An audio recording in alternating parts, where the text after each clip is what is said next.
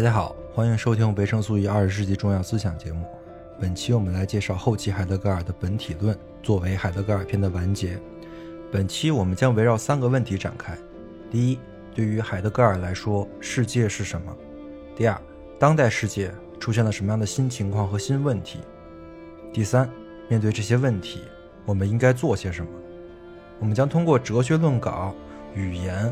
赫尔德林的《天空与大地》《诗人何为》等著作入手，来诠释这些问题，从而完结海德格尔篇。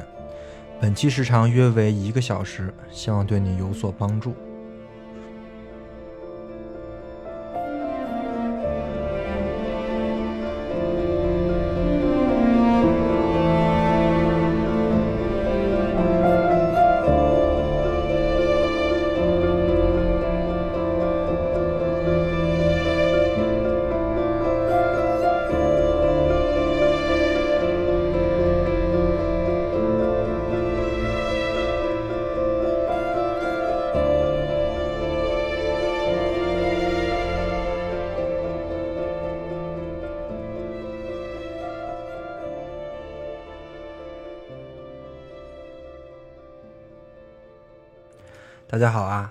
世纪重要思想系列又更新了，最近都在更新想念良多的有声书，所以这个系列呢更新就慢了，确实是对不起大家。另外，我最近还准备一个经济学类的考试，所以之后还是会慢一点，也希望大家多担待。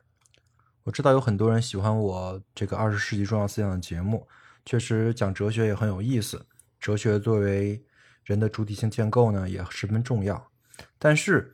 还有其他事情也十分重要，对不对？就是理解这个现实世界的规则和秩序也非常的重要。毕竟我们世界的建构并不是只靠几套什么所谓的本体论就可以理解的，而是真正的需要的一些关于理解世界的一些经验和现在的格局。所以看哲学肯定是好的，但是不能总看啊，包括经济啊、历史啊。现在的政治局势啊，甚至是各类的花边新闻，我觉得也是一定要关心的。毕竟所谓的柴米油盐是人生活的条件，而现代的柴米油盐呢，就是我们周边发生的这些事情。嗯，这个我在做精神分析、接分析的时候，也有很多这种强烈的感受，因为就是有很多朋友他们落入了所谓的形而上学的陷阱啊。这个形而上学的陷阱就是我们区分了。什么是柴米油盐？什么是思想？啊，然后呢，这些人呢就开始在自己的思想里打转啊，呃，认为这是世界的本质，然后就看不起这些柴米油盐的事情了。这样的话，在我看来，你们生活的崩溃是或早或晚的事情。所以以后呢，我也会多多讲讲别的，我们讲讲经济学，讲讲会计，讲讲税务。这些是更具有现实意义，可以呃经常使用的一些知识。嗯，很快我也会做一个年度直播，我们来讲讲投资跟诈骗。因为最近那些什么河南银行啊那一些事儿，其实在某种意义上也是一个呃，在我们国家是一个很新的事情啊，也刷新了很多人的投资观。很多人认为，哎，为什么钱放在银行？应该是最安全的，对吧？为什么还能会被诈骗呢？啊，这事儿很奇怪，对吧？但是其实我早知道啊，因为存在银行不是万全啊，存在银行当然有可能这个钱会没有啊。相反，这种存在银行就万无一失的这种事情，反而是一种幻觉啊。这个事情我到时候做节目做做那个我说的直播的时候再说吧。啊，呃，而且我认为其实最能把生活跟哲学思辨结合在一起的事儿呢，就是精神分析了。这个我们之后也会多讲，我之后还会再更精神分析篇啊。当然，这个也跟海德格尔很有关系。海德格尔的后期哲学的一个很重要的面向呢，就是反形而上学。这个不是，这不只是我啊，像我的很多的朋友，然后我的同伴，他他们他们也是这么认为的。认为海德格尔在做的事情，尤其是后期哲学在做的事情，就是在反对形而上学。这个不不管是海德格尔还是维特根斯坦这两位大家又不谋而合了。在这一期我们就会讲海德格尔是怎么以自己的方式在反形而上学的。那于是我们就讲回海德格尔了。现在是海德格尔的最后一期了，所以我们在之前呢，先回顾一下我们讲的内容。首先，我们在第一期讲了海德格尔的艺术作品的本源。呃，那一期我说了海德格尔的后期哲学在艺术作品的本源之后有一个巨大的转向。这个转向首先呢是写作的层面啊，海德格尔不再像《存在与时间》那样写这种纯哲学的著作了，或者说他在写哲学的呃方法变了，他开始转向用艺术跟诗的阐释来写哲学。当然，这也只是表象啊，在海德格尔最后那本书《哲学论稿》里面，他又系统的阐释了他的后期哲学的所有的内容。这也是我们今天主要讲的内容啊。呃，第一期呢，我们就讲了《艺术作品的本源》这本书啊，啊这篇文章吧，不能说这本书。第二期我们讲了海德格尔对于他最认可的那个诗人，就是诗人中的诗人赫尔德林的诗的阐释。海德格尔通通过分析赫尔德林的那个五个中心诗句，来说明了诗人这个角色在我们世界中的重要位置，也说出了后期海德格尔可能最著名的那个命题，就是人诗以栖居。呃，这是一种对世界什么样的认识呢？我们本期呢就来做一个总结，总结篇就是来说明一下海德格尔整个后期，相当于做一个文献综述吧。把海把海德格尔后期的呃整体思想都呈现给大家，所以这一期跟前两期不太一样的是，我们没有一个核心文本，或者说没有单独的一个核心文本啊。我们这一期会讲很多的文本和文章，呃，当然主要的还是海德格尔的那本《哲学论稿》。但是这么这么讲，我知道啊，肯定会有很多问题，因为有很多不严谨的地方，或者说是我理解的偏差呀。毕竟海德格尔写过一千五百万字的内容，我很多也没读过，所以说，呃，这些内容如果我读的这些东西都是我以我的视角来做的这种阐释，呃，肯定会跟其他人的视角或者说其他阐释会有些冲突啊，所以说。呃，这也请大家多担待啊，这个也没有办法，毕竟要做总结篇，就难免会碰到这样的事情。所以本期呢，我们要围绕三个核心的问题展开。这个我在简介的时候已经说了，那我们就说第一个问题吧，就是在后期海德格尔看来啊，我们生活的世界是什么样的？这个问题其实是一个本体论的问题啊。你还记得吗？我在维特根斯坦的这个节目里就区分了本体论跟认识论。其实我在之前很多的节目里，我都在去做这个区分啊。世界是什么这个问题，其实早期维特根斯坦也给过定义。世界是逻辑命题的总和啊，这是这是维特根斯坦在《逻逻辑哲学论》这本书里写的。那个也是维特根斯坦早期作为逻辑魔怔人的时候给的结论啊。那我们看看海德格尔是什么结论啊？这个。问题其实也很明确啊！如果我们用一句话来概括海德格尔的本体论也好啊，或者说他的对于世界的看法也好啊，那么这句话呢，就是世界是天地神人的四重整体组成的世界游戏。我再说一遍啊，世界是天地神人四重整体组成的世界游戏。这个四重总体我在之前讲到过，或者说提到过，但是我提的时候都不是都没有给出一个系统的论述。那我们今天呢，就先对这个问题来给出一个比较详尽的说法。在这个问题里，我主要参考的文章是海德格尔的《赫尔德林的天空与大地》。那我们先说这个四重整体啊，这个概念明显是不是海德格尔自己的概念？它是或者说海德格尔借用的这个概念。这个概念是赫尔德林的，赫四重整体是赫尔德林的四个概念拼拼成的，就是天空、大地、诸神以及终有一死者，就是人。海德格尔说，这四个概念虽然在赫尔德林自己，因为他是个诗人嘛，他他不会对这四个概念做一个系统的阐释，但是他的诗作里却处处都出现了这四个概念。而在海德格尔看来，最能体现赫尔德林的这个四重整体的本体论思想的，就是他的希腊这首诗。所以，他这篇文章就是赫尔德林的《天空与大地》，或者说这个演讲稿吧，因为这是一个呃海德格尔去几个大学，包括慕尼黑大学啊，还有几个大学去演讲，都用了这一篇演讲稿。他在去这些地方讲课之前呢，都会给大家发一个这个讲义。这个讲义呢，其实就是赫尔德林的这首诗，就是赫尔德林的《希腊》这首诗的原文。我们说过，海德格尔后期的哲学的研究方法就是阐释学，他就是通过对于这种核心文章的阐释来做自己的哲学的。所以这篇文章也是一个很经典的海式阐释法啊。所以让就让我们来看看海德格尔从希腊这首诗里到底看出来了什么。希腊这首诗呢，是出于赫尔德林的晚期。海德格尔认为那个时候的赫尔德林已经成，已经是一个非常完整的、具备整体性的一个诗人了。但是在这里呢，海德格尔还是否认了所谓本体论的这种实在性。他在这篇文章或者说这篇演讲的开头中是这么说的：并不存在所谓的通向他的诗歌的唯一的真实的道路。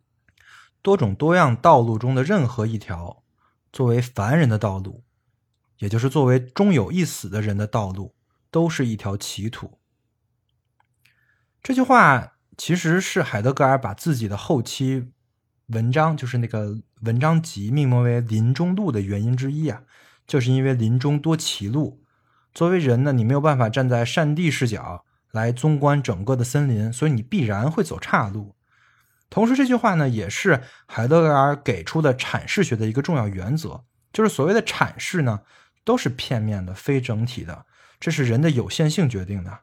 我们注定要走歧路，当然，这也是一个阐释学，就是后周期做阐释学的时候，阐释学循环的一个重要原则。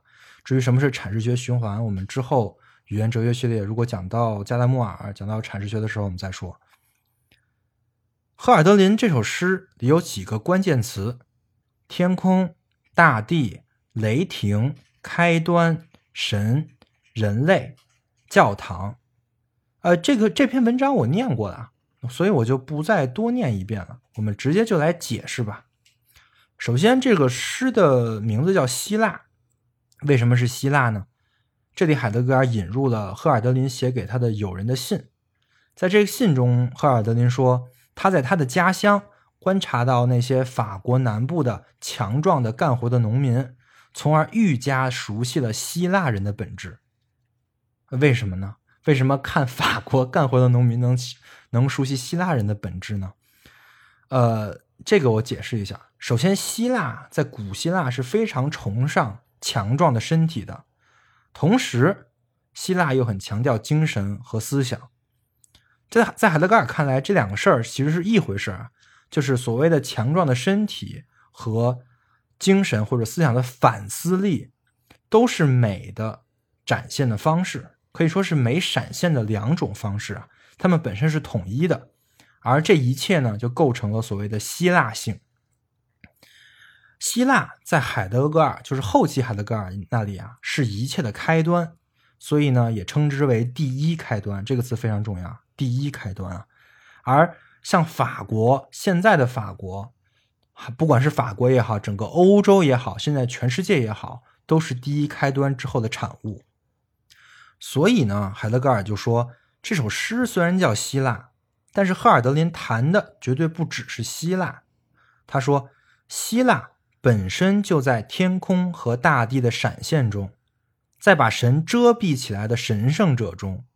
在作诗着和蕴思着的人类本质中，走进人之本质，在一个唯一的位置那里达到人之本质，这就是第一开端啊！这段话，天空、大地、神、人四四重整体就出现了啊！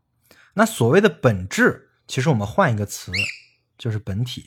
所以说，从这里开始，海德格尔就要讨论世界的本质，也就是所谓的本体论了。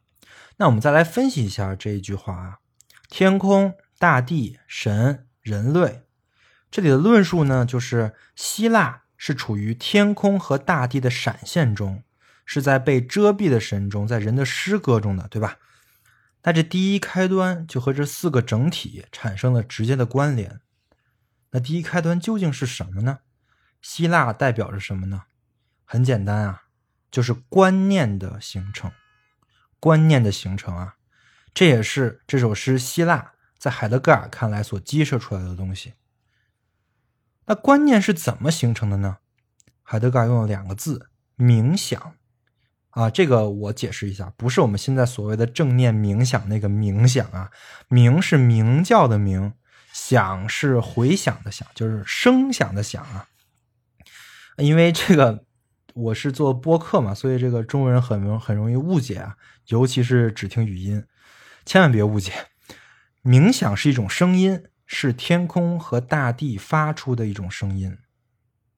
声音这个词是不是很熟？如果是所需要的语境里，声音是什么呀？是能指，对吧？所以所谓的观念呢，就是能能指找到了所指，是能指形成的。所以语言是呃是存在的家，大概就可以这么解释，就是因为观念的出现，语言找到了存在，或者说存在以语言为家。那我们说回声音啊，声音是从哪里来的？首先是天空，天空是会发出声音的，对吧？比如说雷霆，雷雷霆就是天空发出的声音的完全在场。你可以想象古人听到雷声的时候，感受到那种面朝未知、面朝神圣的感受啊。现在听到雷霆也会感叹一下：哇，自然的力量真厉害，对吧？就算我们完全知道了雷的物理原理是什么，还是会被这种声音所震撼到。这是天空发出的声音。那另外一种能发出声音的，就是大地。如果说是雷声的话，你会发现，其实雷声是持续不断的。第一声是非常强啊，对吧？然后后来就会呼隆隆隆隆隆，它是一种回响啊，回回响会反反显这个雷声的强大。而回响这个词，在海德格尔的哲学论稿里也是非常重要的一个词，可以说是他认为。开端的一个非常重要的环节，海德格尔是这么说的：大地的冥想是天空的回声，在回响中，大地以自己的歌唱回答天空。另外，他还这里引用了赫尔德德林的诗啊，就一句话：大地运行，天空保持。你可以想象到，古人是怎么通过理解这个声音。这个这个回响来理解神、理解自然、理解人的，所以因为大地跟天空的声音，人类有了语言。这语言呢是来自大地的，语言是大地的法则，法则是通过两条道路形成的。这两条道路也是赫尔德林诗中的原文：科学与柔和。海德格尔把科学与柔和阐释成了罗格斯跟努斯啊。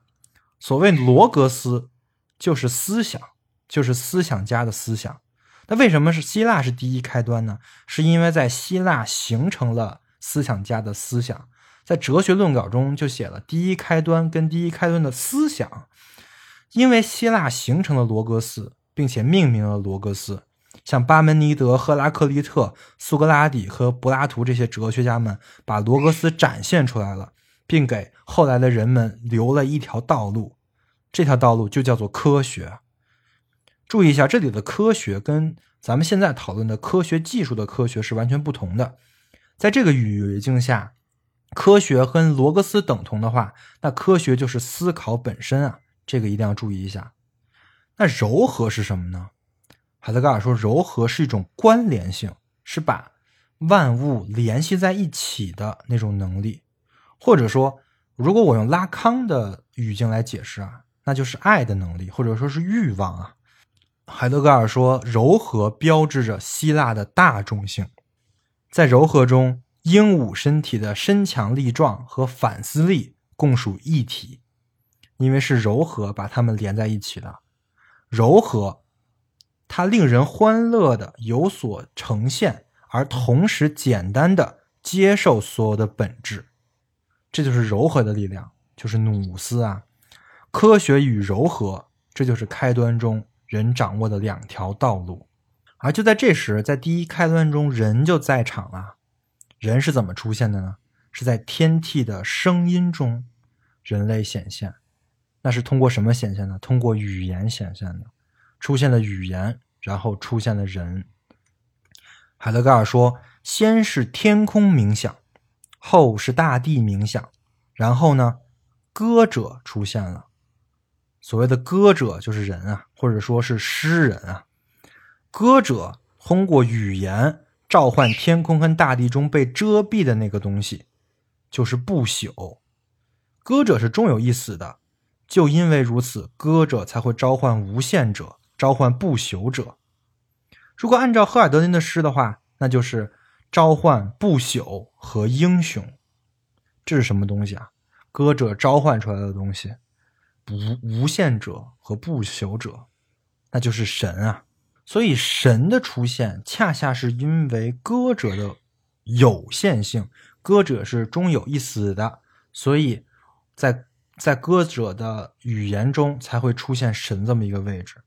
所以，神的出现并不是因为现身而出现，并不是因为有了什么神迹而出现，而恰恰是靠不在场而在场。海德格尔说：“歌者有所观看的召唤，不能洞见到神本身的容貌，神只是通过遮蔽自身而在场。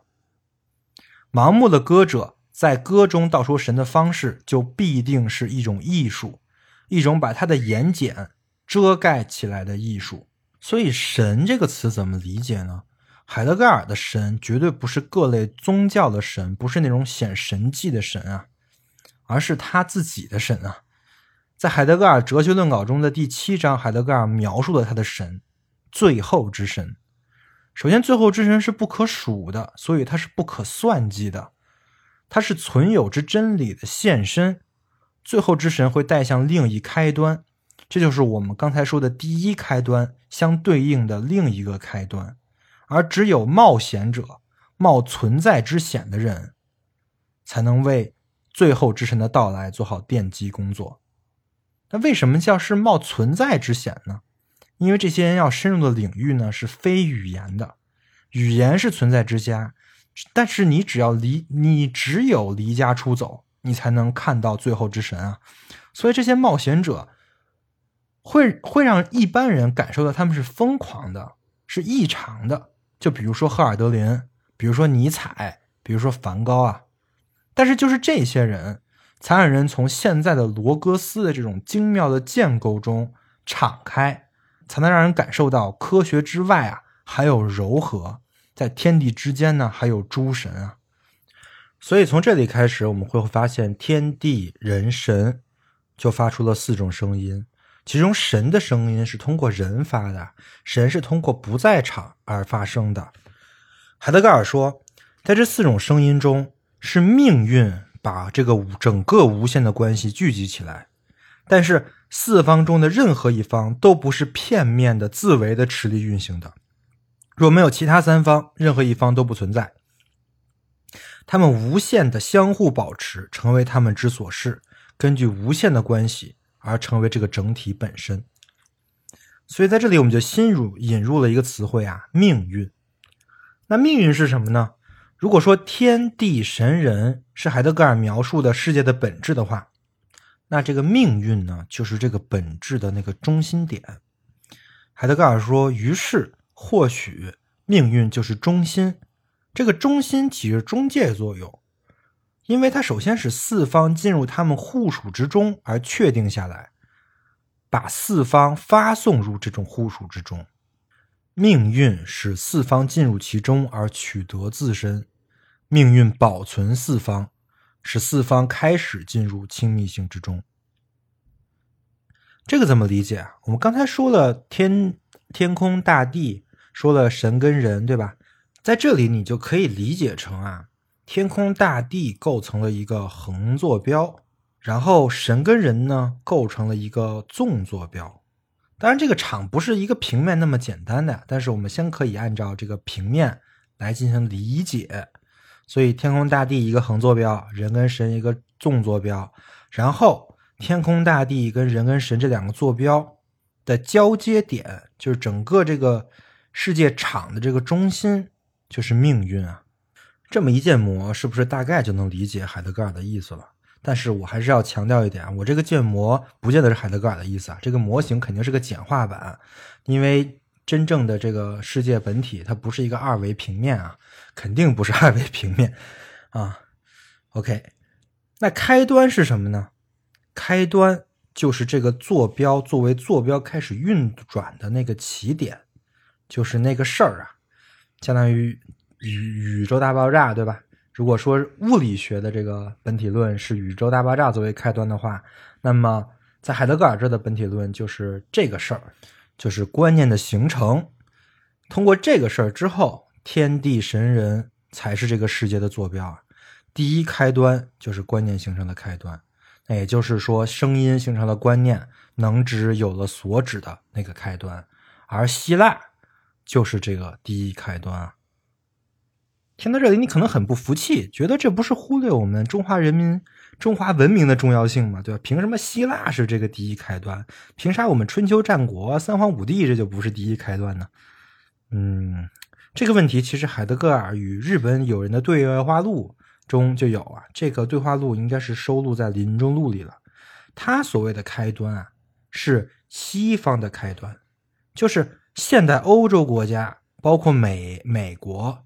他们现代思想的体系、科科学技术、艺术知识等等等一切的开端，而东方的开端他没有讨论啊，因为海德格尔嘛，他他德国人永远是站在欧洲这个这个角度在思考问题的。那对于我们中国来，对于我们中国人来说，是不是海德格尔这个开端的这个运思就没啥意义了呢？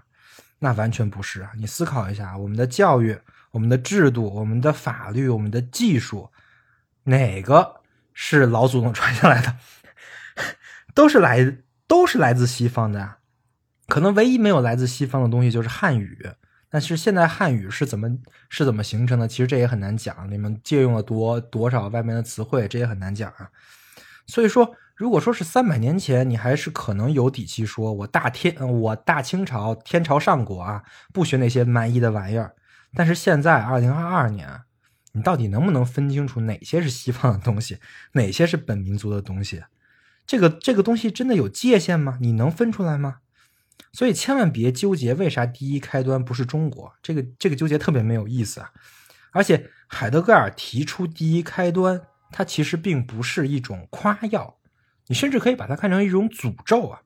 海德格尔说现代性是欧洲的天命，那什么是天命啊？所谓天命，在我看来就是一种诅咒啊，就是改不了的命运。所以，第一开端的问题其实就是这个世界本身的问题。要第一开端开的特别好，一点事儿都没有，完全没有问题，我们也不需要另一开端，也不需要最后之神，对吧？OK，那讲到这里，我已经把海德格尔的这个本体论讲完了。如果说你听完了，并且跟上了，我相信你如果想阅读海德格尔的话，可能会很轻松啊，你不会觉得这个老哥。神神叨叨的，不然的话，你会觉得这个老哥天天都在讲啥呢？天天这个神那个神的，又要又要现现身，这是啥意思啊？啊，不是你理解的那种神的意思啊。海德格尔的神是语言之外的，是不可说的，是通过遮蔽自身而显现的神，只能通过艺术表达的神啊。那第一个问题，世界在海德格尔是什么？这个问题我们大概讲了一下，虽然也不是很深入，不过是时候我们来讲第二个问题了。就是现代世界出了什么样的问题？在这里，我们的核心文本是海德格尔的哲学论稿的第一章啊。其实，海德格尔有很多很多的文本都在讲这个问题啊。其实，你听我那个读书节目的话，就会听到很多很多什么科学技术啊，又怎么样啦，这些这些问题。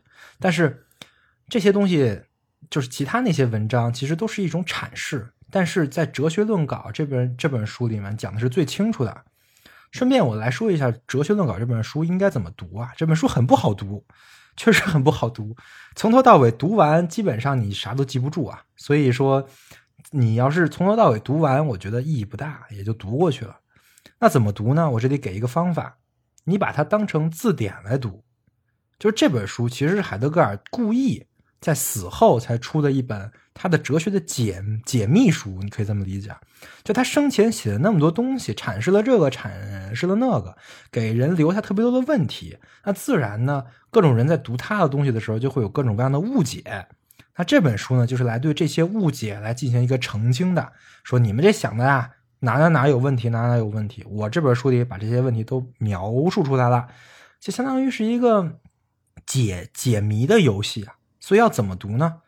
就比如说，如果你读海德格尔，如果你想读海德格尔的话，你可以先读他的那些比较著名的文本，比如说《林》，比如说《林中路》吧。然后你你看着看着，发现哪儿看不懂了，或者说哪个词儿你看不懂了啊？比如说你不懂什么叫做回响啊？好，那你把这本书拿出来，你看目录，把那个所有带“回响”这两个字儿都看看，差不多就明白了。就是我就是这么看的，然后就看了一下什么是存有，什么是本有啊，就把这个呃海德格尔哲学论稿里的相关描述都拿出来，也不是特别清楚吧，不过起码大概知道他在讲什么了。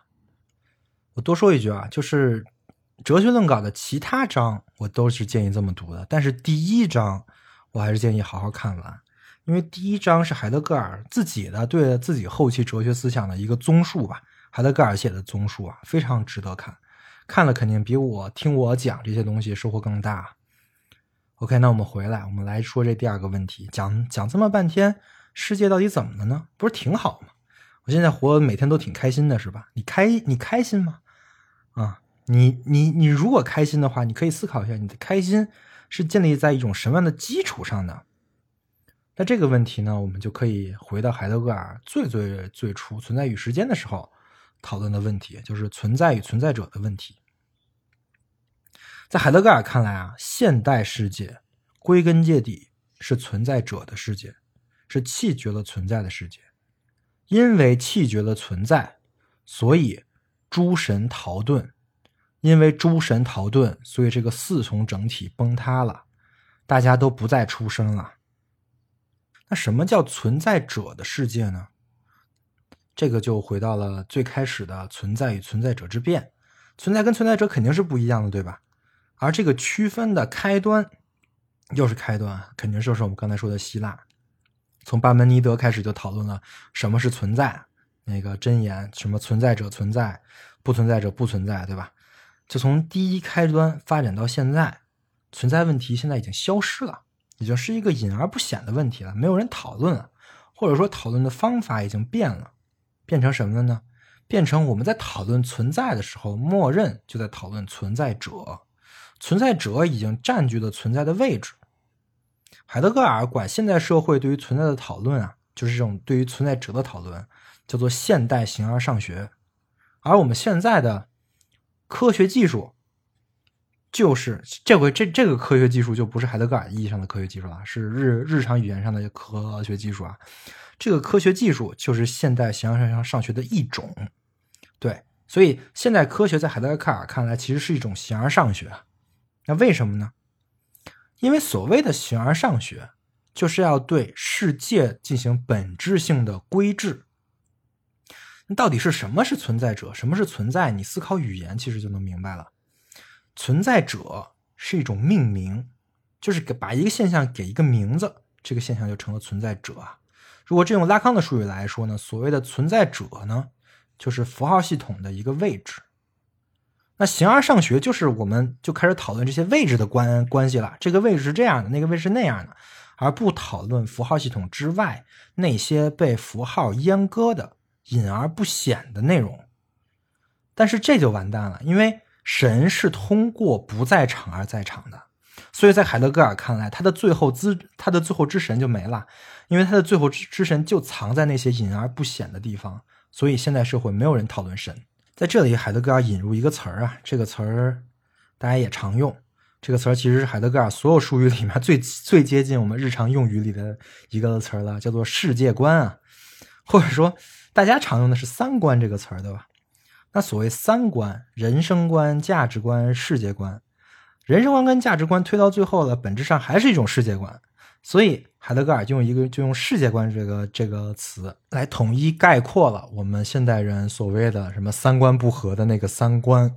海德格尔还解释了什么是世界观，他说了几条。第一条就是存在一个超越者。这个呢，一般情况下呢是上帝啊，就是如果说宗教传统的话，就基督教的上帝。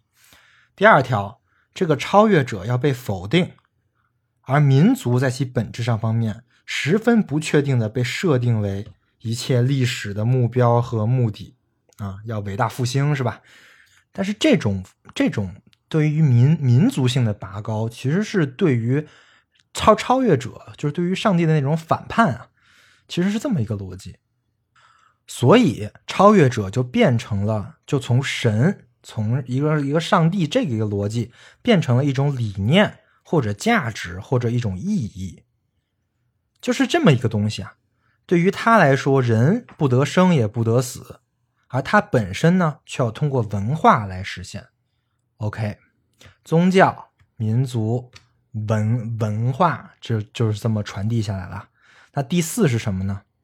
此种超越种，每两个，比如说民民族跟宗教，民族跟文文化啊，或者说宗教跟文文化两两结合，或者三者以不同的确定性的程度被混合起来，这种混合的这个物，就是我们现在今天平均的主导的所谓的世界观。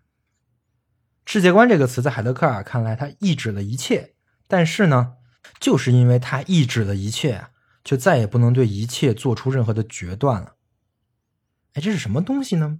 这个东这个东西啊，混合了宗教、民族文化，然后两两结合或者三者一起结合，这种东西叫叫叫啥玩意儿呢？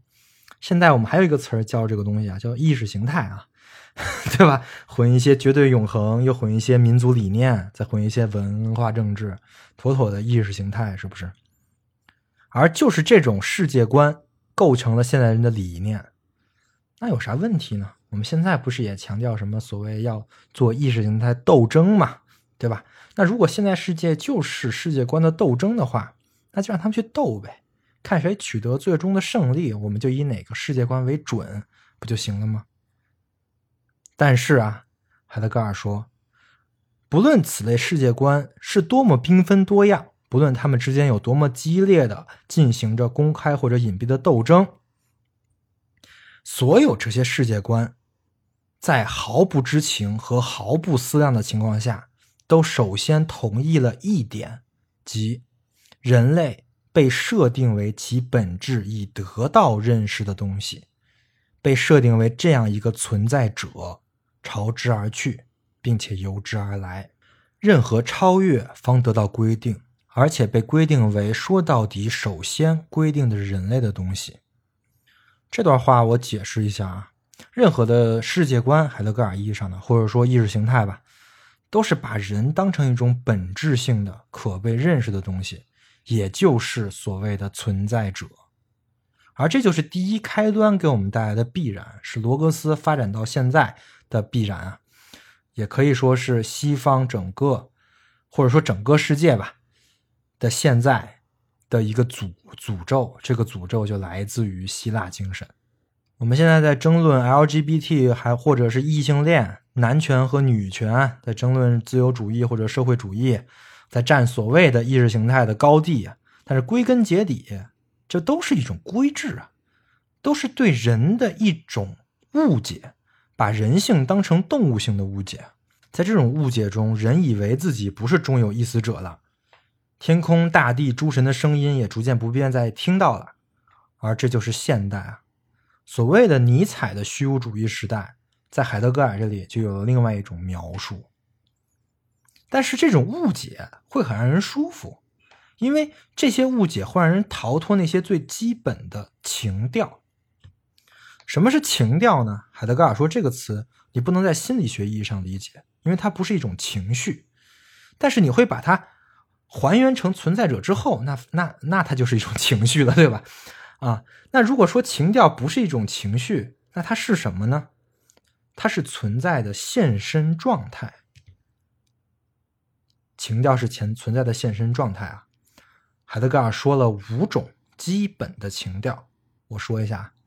惊恐、压抑、畏惧、烦忧、预感，这好像听着都不是什么好事儿，对吧？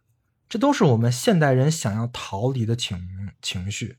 一般这种情调啊，或者说呃，在在心理学意义上的这种情绪后面都会加一个“正”字儿，它是一种症状，对吧？所谓惊恐、恐惧症啊，压抑、强迫症啊，畏惧、抑抑症啊，烦忧、焦虑症，预感呢，在海德格尔看来，它是惊恐加振奋的双向。那那那什么东西？双双，那就双向呗。啊，大概是这么回，都是都是这这么种情况。那那这些病是怎么来的呢？这些症是怎么来的呢？肯定是从这种基本的情态中来的。那也就是说，如果你是一个完全自洽的生活在这一个世界观里的这样的一个人，那么上述这五种基本情调你没有了，因为诸身隐隐秘，你就就逃亡了啊！当然这是不可能的，因为人不是存在者，对吧？那不然为啥现在技术那么发达，随着技术发展，这个什么恐惧、焦虑、抑郁这些症状越来越多呢？海德格尔恰恰说，这些情调是人的本质啊，是我们不能逃离的，是另一个开端前进的关键，让我们意识到存在者并不是存在的关键。在这里，我们可以缝一下精神分析啊。精神分析是在做什么呢？精神分析跟心理学最大的区别就是，精神分析并不是要缓解上述说的那些症状。而是帮助你认识到这些症状之为症状背后的原因，就是他不是把这些症状当成一种症去处理的，他也不是想要去你去压压压制住或者说消除这些症啊，所以说这是精神分析跟心理学最大的区别。那我们可以说在这里啊，这个原因是什么呢？这个原因就是海德格尔说的这个存有。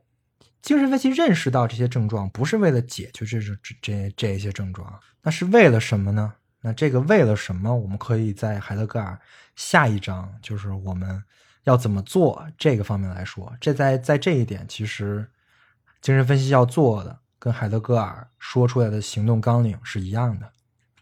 但是这个问题啊，我还没讲完，我们还是继续说这个世界观啊。在海德格尔看来啊，世界观不是一种哲学。而世界观确实是想把哲学存在者化，想把哲学归置到你也是一种世界观里面，想把哲学搞成一种所谓的博学啊，就是谁读的哲学多，谁学问高啊，这就是例子，对吧？所以在海德格尔看来，他是很摒弃这种哲学的。那真正的哲学是在做什么呢？海德格尔专门写了一章叫做《世界观与哲学》，他在里面说啊，世界观把经验。安排到一个特定的轨道和范围里，这种安排始终要达到这样的深度，以至于世界观就绝对不会再受到质疑了。这就是所谓的自洽，对不对？因此，世界观限制和束缚了本真的经验。从世界观角度来看，此乃它的强大之处。那可不吗？就是你自洽了，你就症症状就没了，就都消除了。但是哲学不是啊。哲学开启经验，世界观始终是一个终结，多半是长久延续的和本身没有得到的认识的终结，而哲学始终是一个开端，并且要要求他对本身的克服。哲学一定是要在不断的克服哲学的过程中才能称之为哲学啊！世界观必须拒绝新的可能性，方得以保持自身。哲学则可能长久的停滞，始终归于崖末。所以说到这儿，世界观跟哲学的区别也就都说清楚了。同时，还有一个很危险的东西，就是每一种所谓的世界观都在回答一个问题，所有的世界观都都都在回答这么一个问题，就是我们是谁？这个问题非常重要啊！我们是谁？谁是我们？谁是异己？谁需要团结？谁需要去推翻？对吧？这就是世界观要回答的问题。但是海德格尔说，我们是谁这个问题是非常危险的。从这个角度来说，各种各样的主义都是同样的危险的。现在社会的几次大的灾难、悲剧、战争，也都是因为我们是谁这个问题回答这个问题而造成的。这个你能理解吧？我们是无产阶级，所以资本家就是敌人。我们是高贵的日耳曼人，所以犹太人就是敌人。我们都是女人，所以男人就是敌人。这就是世界观啊。那哲学是什么呢？哲学也思考我们是谁，但哲学思考这个问题的时候，不会把我们当成一个现成存在者，而是首先会追问，会追问我们如何存在这个问题。而这个问题才是哲学问题，甚至不不但要追问我们如何存在，我们还要追问我们是否存在。我们的存在是存在者之存在，还是存有之真理的现身？这是很有区别的。所以，我们可以用两个词来形容世界观跟哲学，就是闭合和敞开。当然，闭合有闭合的好处啊。就是一个主流的世界观，经过了时间的考验，那肯定是很自洽的啊，是能把人规制住的，把人框在这里面。里面这个世界观里面肯定充满了各种各样的技术。人在这种世界观里生存，就像回家一样，对吧？但是哲学却是辛苦的，要不断的克服自身，这个非常人所能及，对吧？但是还是那句话，所谓的基本情调，此在的可能性。怎么那么容易就闭合呢？越是闭合的世界观，它崩溃的时候就越惨呢。它崩溃的时候症状就越严重啊。尤其是当你不理解你的症状是从何而来的时候，那其实就非常危险啊。所以你的那些情态、恐惧、焦虑，其实是预示着另一个开端的到来啊。一定要认识到这一点，它不是什么坏事儿。刚才我这段论述的时候说到了技术，对吧？我们说是一个世界观，一个成熟的世界观里一定充满着各种各样的技术。对，那我们现在就来聊聊技术。现代世界之所以是现代世界，就是因为技术啊。这里的技术不是单指科学技术，而是指在语言之中的技术。那其实你就可以把技术理解成对语言的澄清和对语言的规制，对吧？就是对语言的存在者化，或者按照海德格尔在《诗人何为》里的说法呢，就是把语言或者把这个世界外在化、对象化。技术呢是一种对天空跟大地的整体性的一种解构啊，就是你不要再给我看成一个整整体了，整体没有任何意义，整体有什么用呢？我们把你分成一块一块的，我们分别研究。在这个解构中，大地呢就被分成了各个词语，但这些词语都不是大地的真名，每个词语都有遮蔽，对吧？就比如说地壳，或者叫地壳、地幔，这些这些这些是一种物理学的术语，是一种物理学的技术，对吧？如果你把它分成什么油油气层啊、什么水层啊这些这种工程学上的结构。但不管是哪种结构呢，它它都打破了大地的整体性和神秘性。如果你把这种把某把某种结构当成了大地的本体，那大地本身一定是被遮蔽了。所以你看这个逻辑是不是跟我们在分析语言的时候非常的像啊？就其实是跟维特根斯坦想说的也非常像。所以海德格尔对技术的批判，归根结底其实是对语言的批判跟反思。这也是为什么我把海德格尔放在了语言哲学系列里面啊。其实他讨论的也是语言的问题啊，只不过他比维特根斯坦更进了一步啊。他还讨论了技术，技术作为一种对语言的更精密的规制，这种东西呢，对人有一种促逼的效果。促逼也是海德格尔用的一个非常著名的词啊。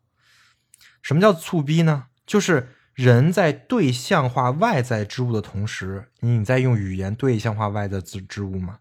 你自己也在被对象化，这可以理解吧？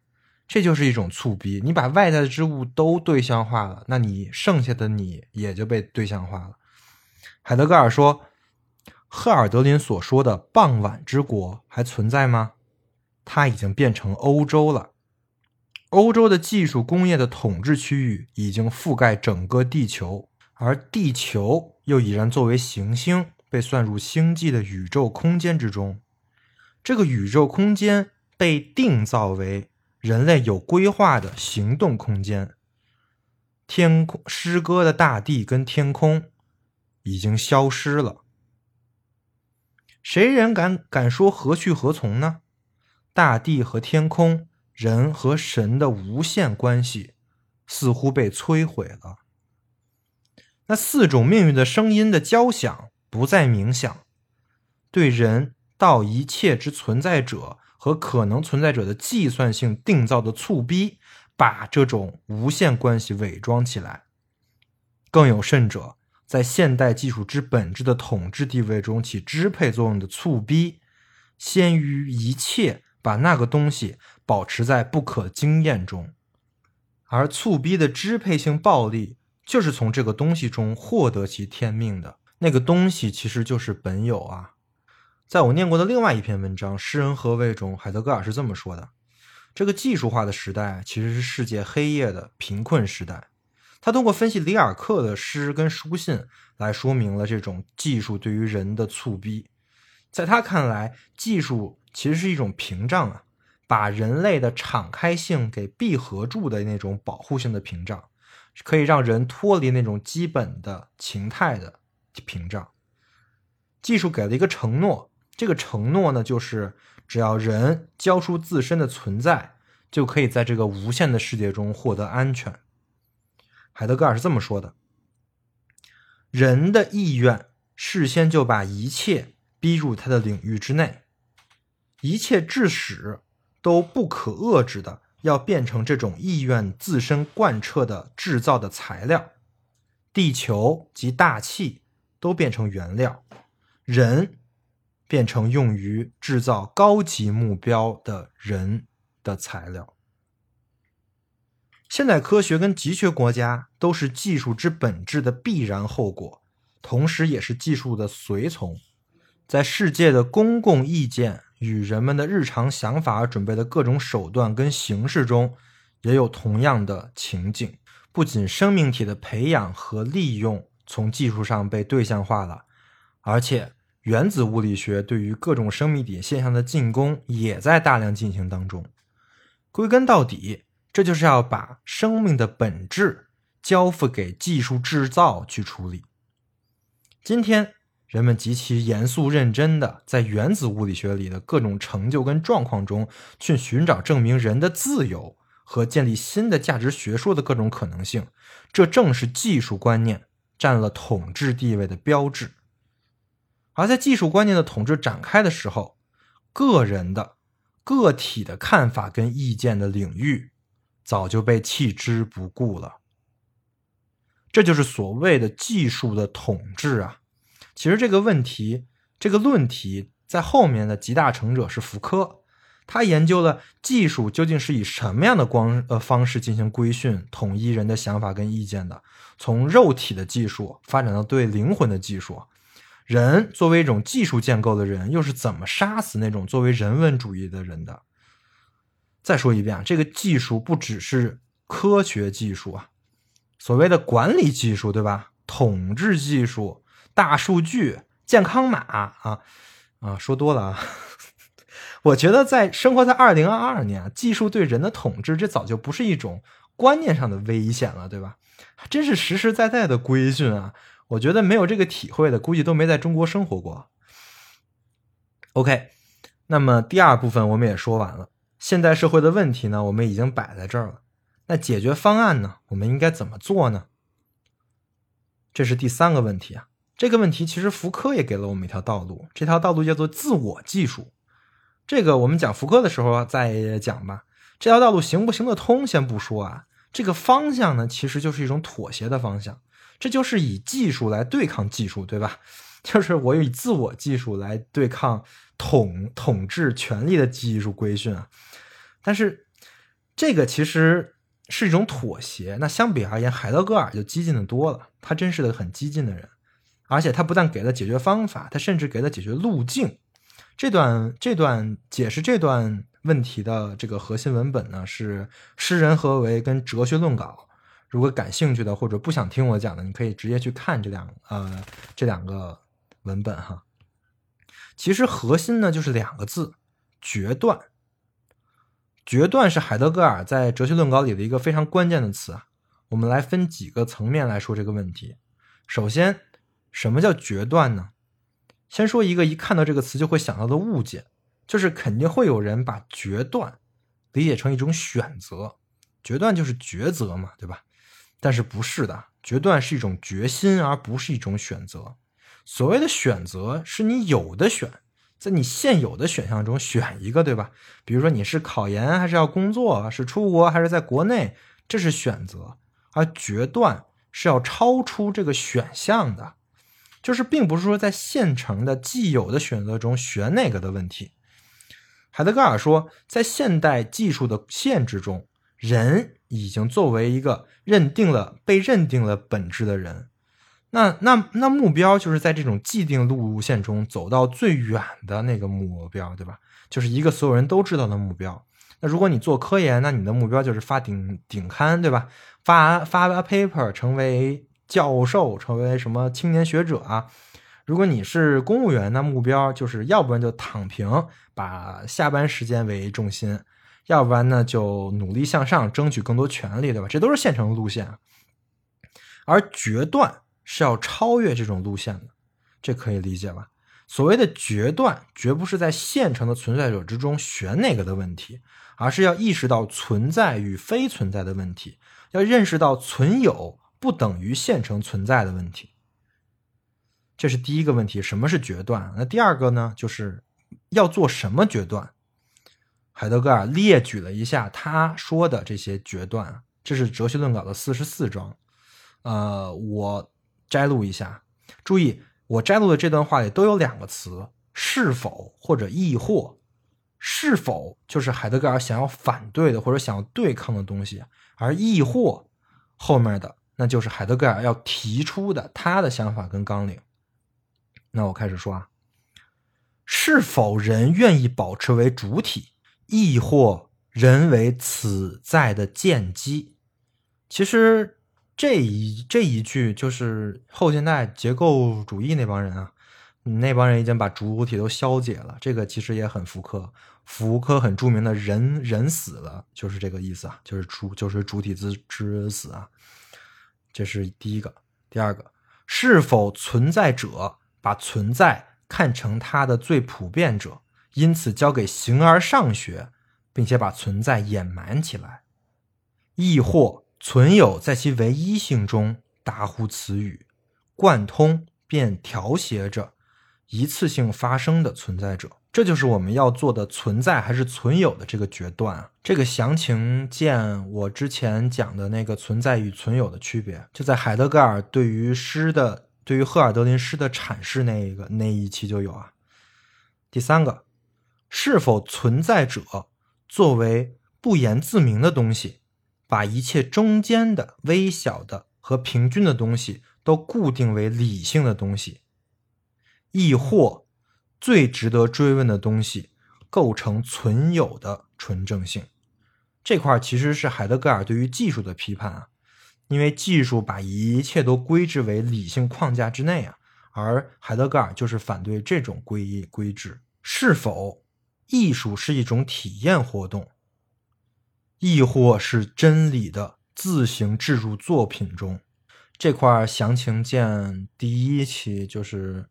论真理的呃，论艺术作品的本源那一那一期啊，那一页我想讲过，是否人满足于存在者，亦或人冒存有之险，冒没落之险？是否人沉溺于无决断状态，亦或人竟还冒决断之险，致使时代成为最高主动性的状态？这就是我们这一期。和诗人何为里海德格尔的论述啊，所以这一期之所以是海德格尔的完结篇，你会发现这一期讲的内容啊，海德格尔所说的要决断的内容，都是我们之前讲过或读过的内容。如果做一个海德格尔后期的思想综述的话，那么这几个决断，在我看来就是他的思想奥义了。那好，那说完决断是什么，那接下来要说为什么要决断？决断是为什么要决断呢？因为第一开端撑不住了，对吧？是这种急迫性，是这种急迫性将哲学带入了每个人的日常话语。这种急迫性在于人在存在者之中，在技术对人的促逼之中现身。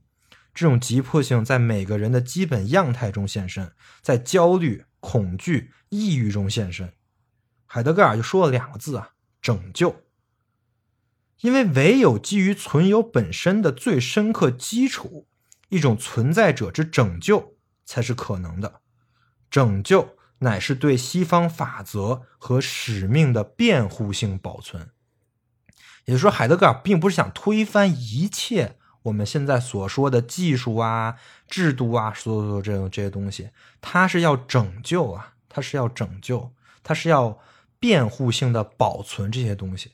其实这个跟尼采的从估一切价值其实是很像的。而这个决断是谁做的呢？是每个人，注意是每个人啊，这是每个人要做的决断，并不是说只有一部分甘于冒存在之险的人才要做的，那样是不行的，那样那样什么都做不到啊。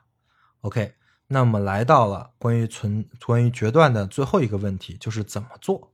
我们依靠什么来做这个决断？海德格尔给了一个非常明确的路径啊，他说有几种人，每种人承担不同的职责，这就是做决断的这种措施或者说纲领啊。第一种人，那些少数的个人，他们在有所见机的此在的本质轨道中。这个轨道就是诗歌、思想、行动、牺牲。这种人，海德格尔把他们称之为将来者，是因为他们看到将来啊。呃，当然，最大的将来者，海德格在海德格尔看来是谁呢？赫尔德林啊。这个我相信大家也都能猜到啊，就是哈尔，就是赫尔德林啊。这是第一类人。第二类人是什么呢？那些数目较多的同盟者。他们受命通过认知意志和个体之见机的把握、预感，并且在实行中揭示存在之改造、大地之保存和争执中的世界之开抛的法则。我认为海德格尔把自己看成是这种人啊，就是他可能没有赫尔德林这样的人那么罕见，但是他们同时也认识到了赫尔德林的厉害啊，他们同时也认识到了存有。之真理是怎么回事儿？这是第二类人，第三类人，那些大量的相互指引者，依照他们的共同的历史性的来源，通过他们，并且对他们来说存在者之改造以及相随的本有之真理的见机，便赢得了持存性。这类人是谁呢？在我看来啊，就是读他的人。对吧？就是广大知道海德格尔思思想的读者啊，或者说追随他的人，就是他后面的那些哲学家跟思想家们。OK，还有第四类人，第四类人就是个人、少数人、众人部分的还处于陈旧的、流行的和得到规划的秩序中。这些秩序要么只还是皮壳，只是他们。受到危害的持存性的一种保护，要么依然是他们的意愿的指导力量。这些个人、少数人和众人的认同是隐而不显的，不是做出来的，而是突然的、自行增长的。这个其实就是要等啊，就是这说的就是普罗大众吧，可以这么理解。等到这个符号系统确实绷不住了，大家都感受到了这种持续性的危害的时候，那么大家就可能会突然的自行增长的去领领悟了这个存有之真理啊。OK，讲完众人之后，第五个是民族，就相当于众人汇集成了民族嘛。后来民族把这件事情。把这个第二另另一开端，把最后之神汇集入了民族的历史性当中，然后这个存有之见机就完成了。OK，海德格尔的决断以及如何决断、决断纲领是什么，我都讲完了。那么大家自认为自己是哪类人呢？是那种可以引领潮流、作为未来者的诗人呢，还是那些提出存有之真理的？通过诗对诗的阐释，能做出这种判断的哲学家呢，还是那些读这些哲学家的同盟者呢，还是众人呢？我相信大家自己应该都会有一个判断，或者说大家希望成为哪一类人？最后还是要强调一点，决断是每个人都要做的。每个人在自己的日常生活中，在面对自己的历史中，在面对自己的经验中，都可以想想海德格尔提的那些疑惑和是否啊，我们是不是这么处理问题的？或者我们有没有这个决心，保持一个敞开，保持一个敞开的态度来面对这个无限的世界呢？我想讲到这里，海德格尔后期的思想已经。基本上就讲的差不多了。海德格尔是现代哲学的顶梁柱啊，就是顶梁柱一般的存在。后面的哲学家都欠海德格尔钱。那最后的最后呢，我也以五个海德格尔中心的哲学语言来结束海德格尔篇。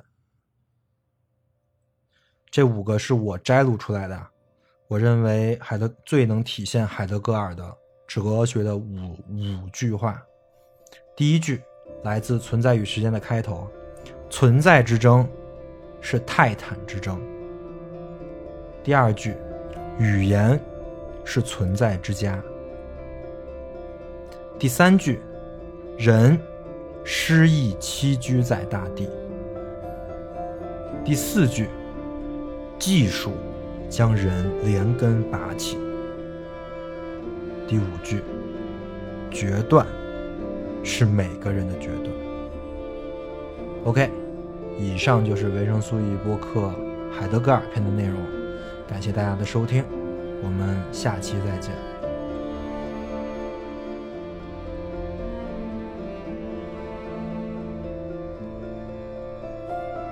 维生素 E 是一款完全免费的知识分享播客计划。目前，维生素 E 已有了自己的社群，跟除播客外的各类实践项目。社群跟项目的通知均在 Telegram 频道。如果您对播客内容感兴趣，希望获得维生素 E 的书单以及阅读相关拓展资料，或者希望参与维生素 E 的实践项目，与其他听众一起讨论，欢迎点击 Show Notes 里的群组连接，关注频道，或者添加维生素 E 小助手微信，发送对应暗号获取相关信息。此外，如果认为本期播客内容对您有所帮助，欢迎转发到各大互联网平台。感谢您的支持，让我们一起重构互联网生活形式，期待您的加入。